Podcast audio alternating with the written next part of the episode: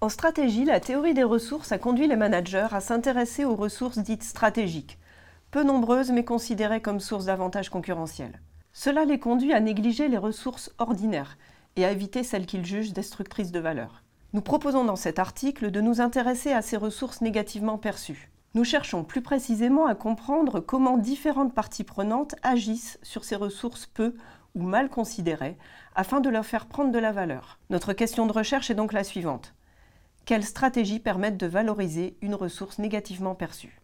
Pourquoi cette question a-t-elle du sens? Tout d'abord, rappelons qu'aujourd'hui, nous savons peu de choses sur les processus par lesquels les acteurs évaluent et valorisent les ressources de leur environnement.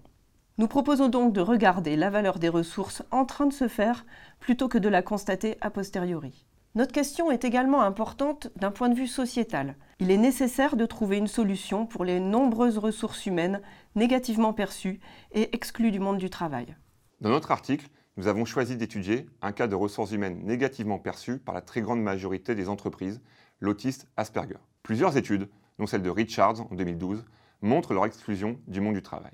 Dans la représentation dominante, les Asperger sont des personnes qui sont décrites comme ayant une communication défaillante des difficultés de socialisation, des centres d'intérêt restreints, c'est-à-dire une focalisation sur un objet ou une thématique particulière. Ces particularités peuvent expliquer qu'ils sont délaissés par les entreprises. Pourtant, on constate ces derniers temps un changement de la perception des Asperger. Cela se manifeste par de nouveaux discours à leur sujet depuis quelques années. En 2012, le New York Times a été l'un des premiers médias à évoquer l'avantage de l'autisme. Plus récemment, des multinationales du secteur informatique ont déclaré dans la presse voir dans les Asperger des sources potentielles d'avantages concurrentiels. On constate aussi que divers acteurs agissent volontairement pour modifier la valeur des Asperger en tant que ressources humaines pour l'entreprise. Les Asperger eux-mêmes communiquent de plus en plus dans les médias ou sur leurs blogs. Les associations, très actives, cherchent à faire valoir leurs droits. Et les entrepreneurs sociaux proposent des nouveaux business models en mobilisant les qualités des Asperger. Ainsi, les discours changent et les pratiques évoluent.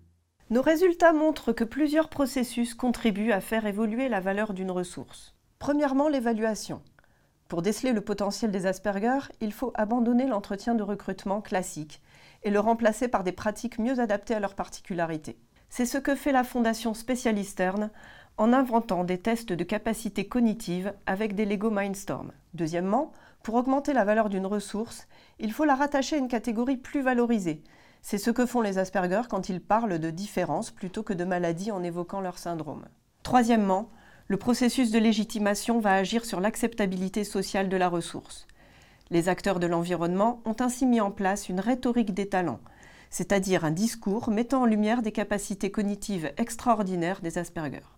L'ensemble des stratégies évoquées conduit à l'accroissement de la valeur perçue de l'Asperger en tant que ressource humaine employable. Notre étude de cas atypique nous permet de proposer des recommandations qui concernent de nombreuses entreprises. La valeur d'une ressource ne dépend pas uniquement de sa productivité attendue, elle dépend aussi de son acceptabilité. Ce résultat doit inciter les entreprises à réfléchir davantage aux moyens de légitimer leurs ressources. Pour ce faire, elles doivent mettre en place des stratégies discursives valorisant leurs ressources auprès de leurs parties prenantes. Pour conclure, nous espérons que nos travaux feront réfléchir les managers sur les catégories couramment employées dans leur secteur d'activité pour évaluer les ressources. Ne les amènent-elles pas à survaloriser certaines ressources au-delà de leur productivité réelle Ou au contraire, à délaisser des ressources sous-évaluées et pourtant créatrices de valeur comme les Asperger?